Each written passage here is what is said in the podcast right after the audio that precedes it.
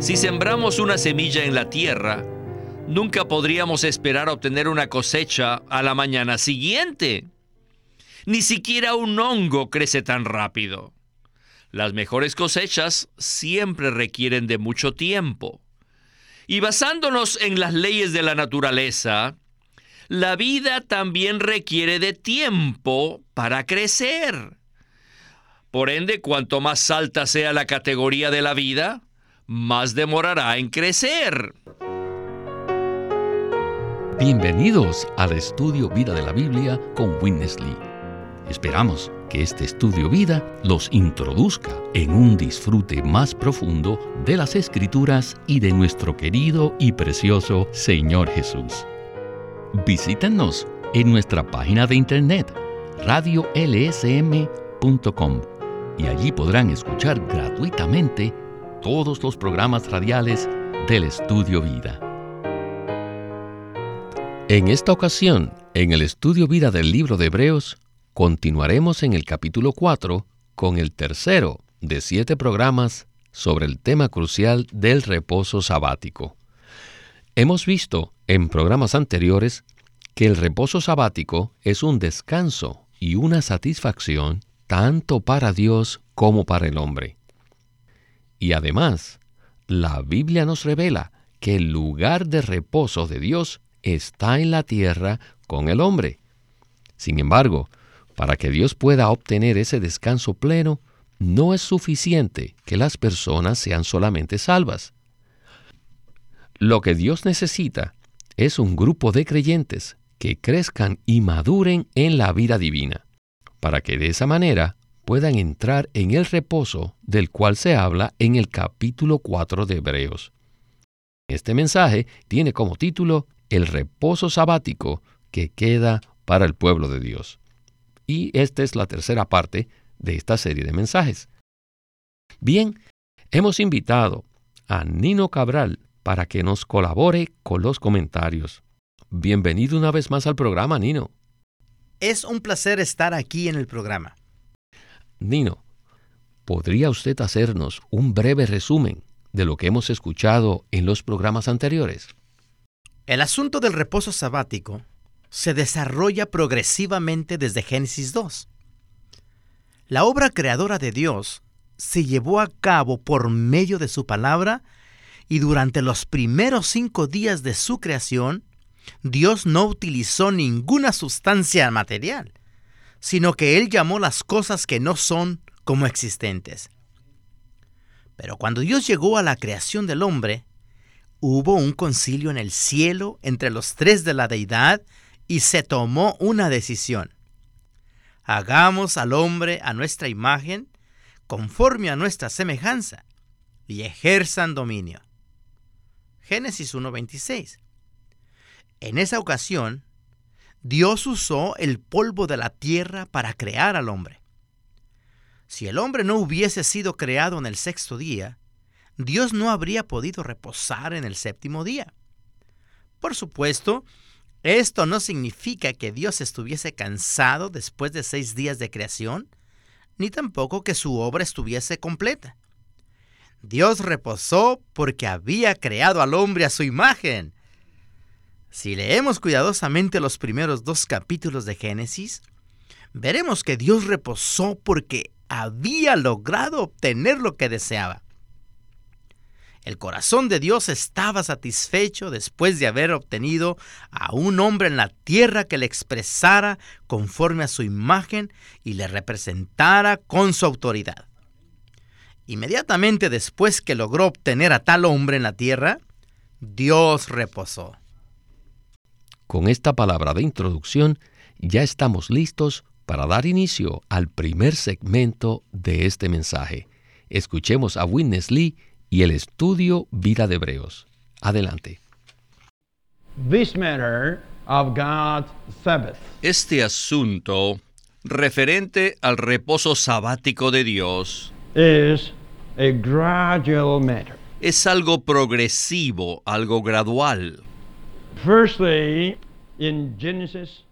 En Génesis 2 vemos el primer reposo sabático que ocurrió cuando Dios pudo obtener un hombre en la tierra que le expresara conforme a su propia imagen. Inmediatamente después que logró obtener a tal hombre en la tierra, Dios reposó. Ese fue el primer sábado. No vamos a entrar en detalles, simplemente saltaremos a Noé y a Abraham para hablar acerca de los descendientes de Abraham y ver al pueblo de Israel. Porque después que los hijos de Israel tomaron posesión de la buena tierra de Canaán, ellos edificaron un templo para Dios, el cual fue lleno de la gloria Shekinah de Dios.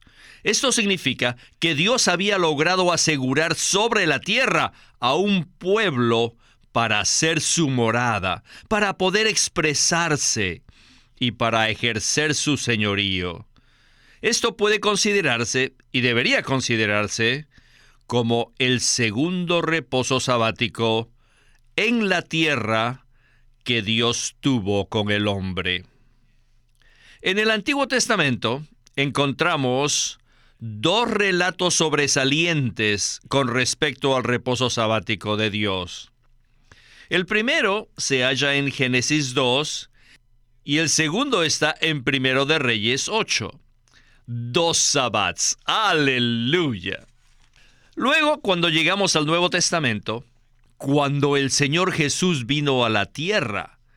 Él fue el reposo sabático de Dios. Aleluya. Y ahora nos saltamos del Señor Jesús a la iglesia. El Señor Jesús fue la semilla y la iglesia es la cosecha. Él es la cabeza y la iglesia es el cuerpo. En el libro de Hechos, capítulo 2, vemos que en el día de Pentecostés, Maya, vemos que la gloria de Dios llenó a los discípulos y una vez más vemos que la gloria llenó el templo. Dios pudo obtener para sí una morada en el hombre sobre la tierra para su reposo. Este es el tercer reposo sabático que Dios obtuvo con el hombre en la tierra. ¿Creen ustedes que es muy exagerado decir esto? No, por supuesto que no. Vaya, este es el tercer reposo sabático de Dios.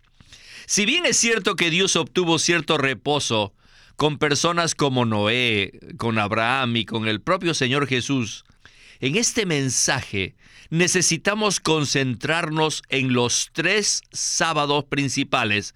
El primero, después que el hombre fue creado y cuando él tuvo la imagen de Dios y le fue dado señorío. El segundo, cuando se terminó de edificar el templo en la buena tierra, y este, este templo fue lleno de la gloria de Dios. Y el tercero, cuando la iglesia, como el nuevo hombre, fue edificado con personas que tenían la imagen de Dios. Adán fue un tipo, y la edificación del templo también era un tipo. Pero la edificación de la iglesia no es un tipo, sino que es la realidad misma. Nino, en este segmento vimos tres etapas del reposo de Dios. La primera se relaciona con la creación del hombre, la segunda con la edificación del templo y la tercera con la edificación de la iglesia. Entonces, ¿Qué tal si usted nos explica cuál es el común denominador entre estas tres etapas del reposo sabático de Dios? Yo diría que el común denominador es que en las tres etapas Dios ha logrado obtener una morada, un lugar donde puede ser expresado y representado y donde puede reposar. La primera etapa del reposo de Dios fue cuando terminó de crear al hombre y luego siguió adelante hasta llegar a la edificación del templo en Primera de Reyes. Cuando el templo fue edificado, la gloria de Dios lo llenó, y ese templo le permitió a Dios morar entre su pueblo. Y en esto consiste la meta de Dios, en obtener un lugar de reposo con su pueblo. Y por lo tanto, el templo fue un tipo del reposo de Dios. Luego vemos que la tercera etapa se lleva a cabo en el Nuevo Testamento y que se relaciona con la iglesia. Las dos primeras etapas del reposo sabático en el Antiguo Testamento fueron un tipo o una figura, pero el cumplimiento o la realidad de este tipo habría de venir en el Nuevo Testamento con la iglesia, la cual es el verdadero reposo de Dios. La iglesia es el agrandamiento de la morada de Dios, es el cuerpo de Cristo. Cuando Cristo produjo la iglesia mediante su muerte y resurrección, de nuevo la gloria de Dios la llenó. Entonces podemos ver con claridad que el común denominador en estas tres etapas del reposo sabático de Dios es que Él ha obtenido una morada. Esto quiere decir que según la revelación que hemos recibido, la iglesia ha llegado a ser la tercera etapa del reposo sabático de Dios. Así que en el próximo segmento de este mensaje examinaremos este asunto con más detalle. Regresemos con Witness Lee y el estudio Vida de Hebreos.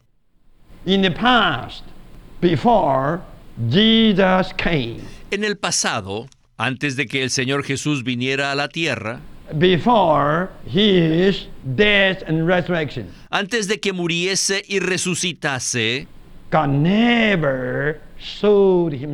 Dios nunca se había sembrado a sí mismo en la humanidad.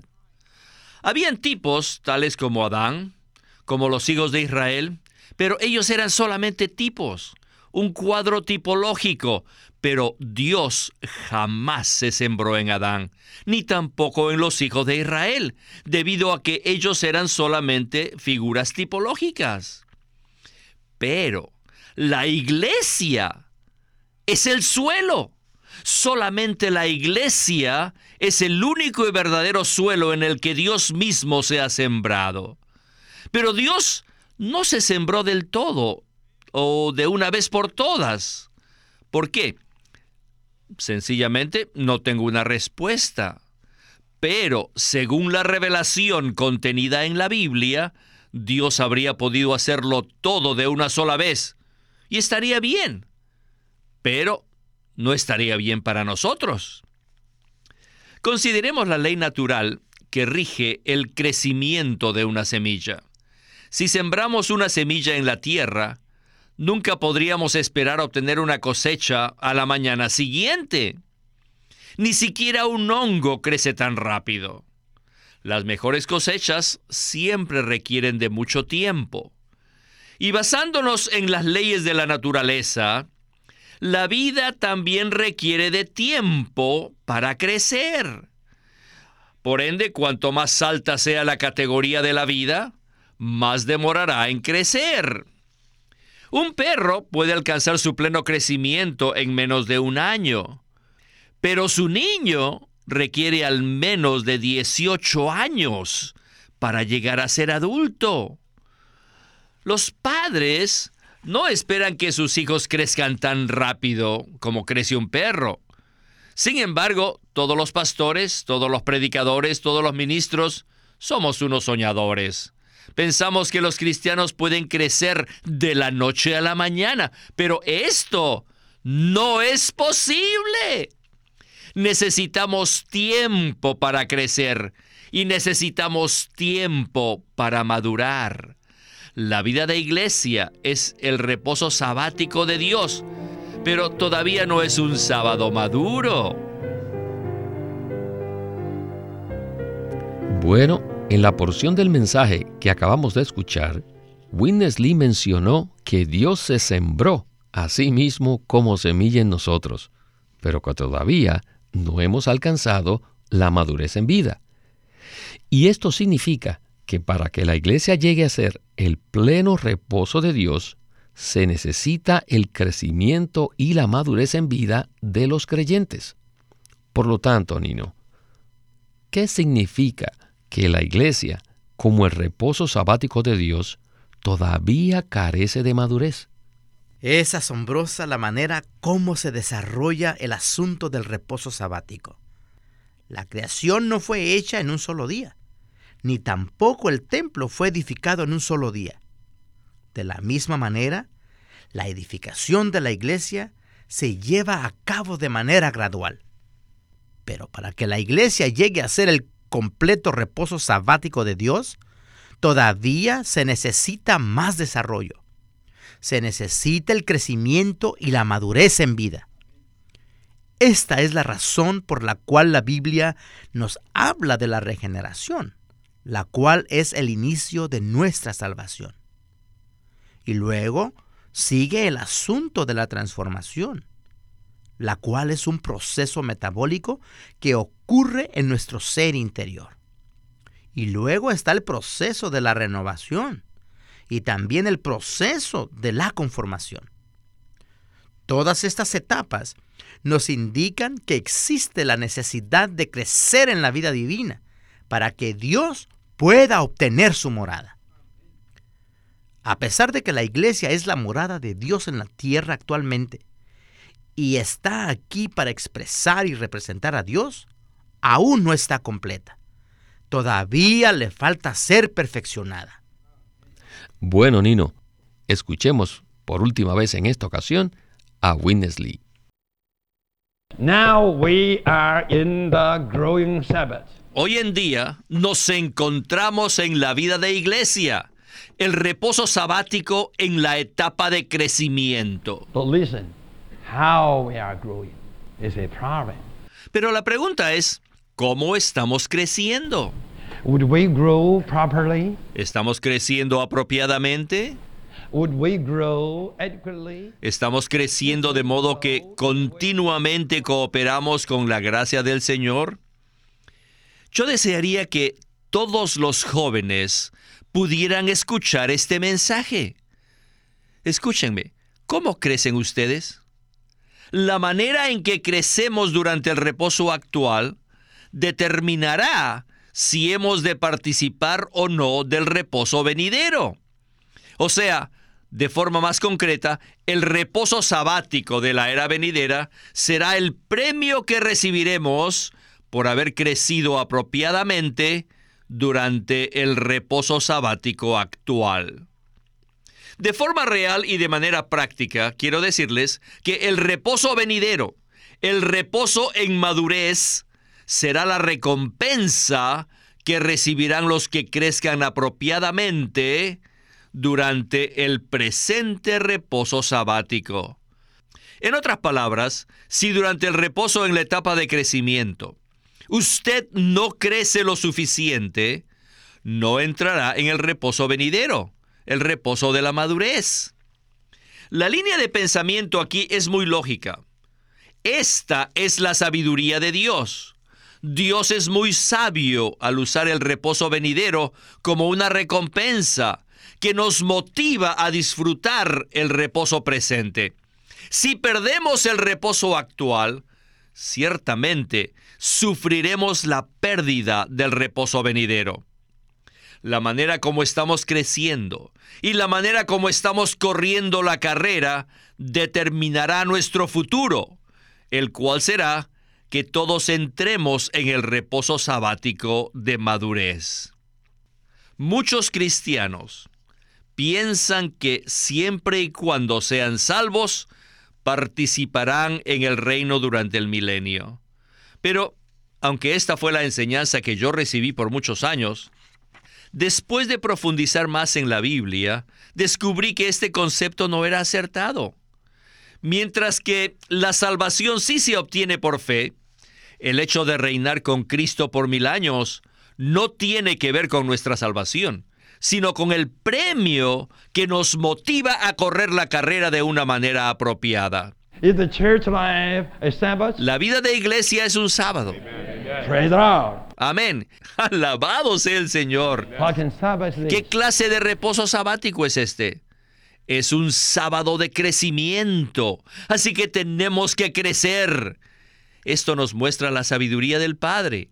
La vida de iglesia es el reposo en su etapa de crecimiento, el cual nos conduce al reposo en su etapa de madurez.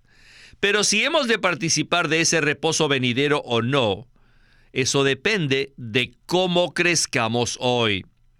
Esto es muy lógico. Nuestro Padre es muy sabio. Sin duda, Él es un Padre amoroso, que sabe cómo animar a sus hijos a crecer. Supongamos que hay algunos creyentes que no pasen esta prueba. ¿Qué pasará con ellos? Sencillamente serán puestos por el Padre en un pequeño cuarto oscuro por un día, de la mañana hasta la noche. Al pasar por este tiempo, todos ellos saldrán maduros a un tiempo determinado.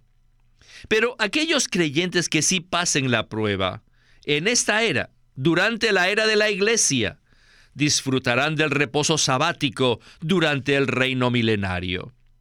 ¿No es este un Padre bueno, sabio, justo, un Padre amoroso?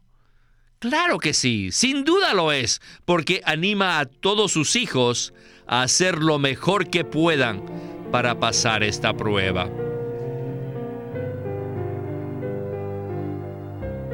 Ahora hemos llegado al tercer nivel del reposo sabático, que se relaciona con el reino milenario de Cristo y con sus creyentes vencedores. Y Winnesley nos ha revelado que la porción que llegaremos a obtener en el reposo sabático venidero dependerá del crecimiento que nosotros tengamos hoy en día en esta era. Y este no es un pensamiento común para la mayoría de los creyentes.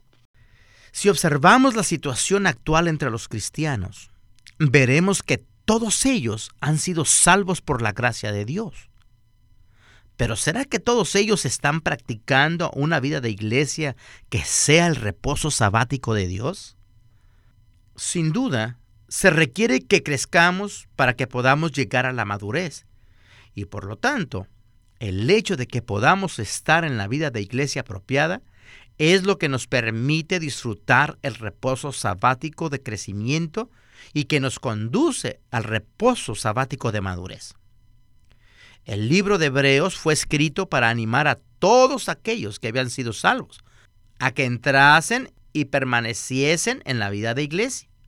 En la vida de iglesia apropiada podemos experimentar a Cristo como nuestro reposo sabático, lo cual nos permite crecer y madurar con miras a poder disfrutar del reposo sabático venidero durante el reino milenario.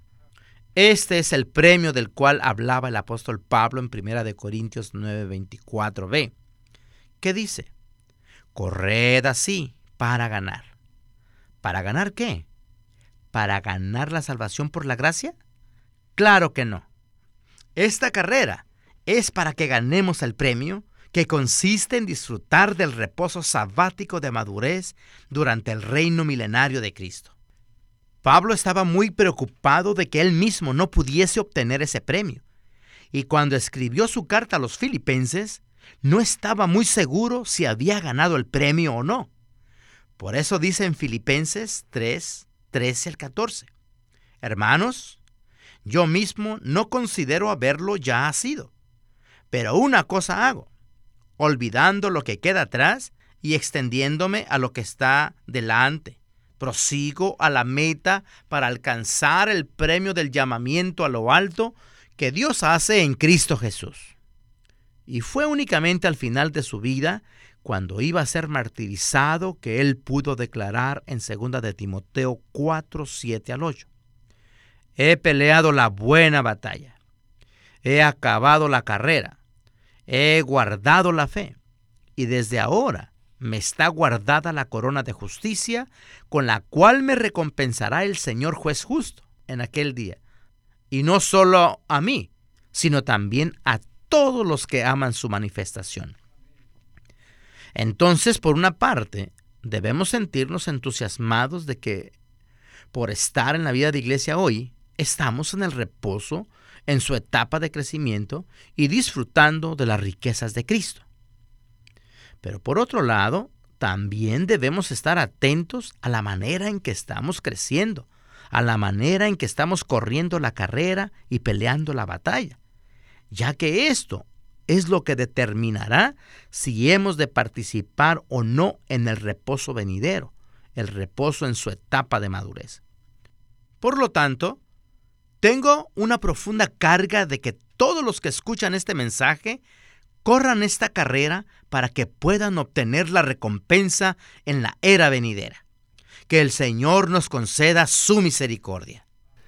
Nosotros sabemos que aunque Pablo era un apóstol, él todavía estaba corriendo la carrera al final de su vida. A pesar de su fidelidad y la obra excelente que estaba llevando a cabo, él todavía tenía temor de no ser aprobado. Y esto no significa perder la salvación, sino perder el premio. El premio venidero es un galardón para los santos vencedores que alcancen el crecimiento y la madurez en la vida de iglesia actual. Y dicho premio maravilloso consistirá en reinar juntamente con Cristo durante el reino milenario venidero. No puedo más que decir que la gracia del Señor sea con todos nosotros en este asunto tan crucial. Y a usted, Nino, muchísimas gracias por acompañarnos en este estudio Vida de la Biblia con Witness Lee. Ha sido un placer. Muchas gracias por invitarme.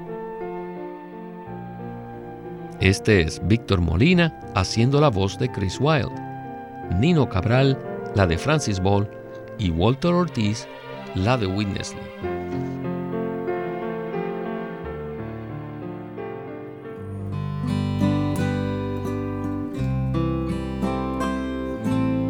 El estudio Vida de la Biblia es una producción de Living Stream Ministry que presenta el ministerio de Watchman Nee y Windesley. Queremos animarlos a que visiten nuestra página de internet libroslsm.com. Allí encontrarán los libros impresos del ministerio de Watchman Nee y Witness Lee la Santa Biblia versión recobro con sus notas explicativas y también encontrarán folletos, himnos, varias publicaciones periódicas y libros en formato electrónico. Por favor, visiten nuestra página de internet libroslsm.com. Una vez más, libroslsm.com. Llámenos a nuestro teléfono gratuito 1 800 810 1149. 1-800-810-1149. Además, si desean, pueden comunicarse con nosotros enviándonos un correo electrónico a estudiovida.lsm.org. Una vez más, estudiovida.lsm.org.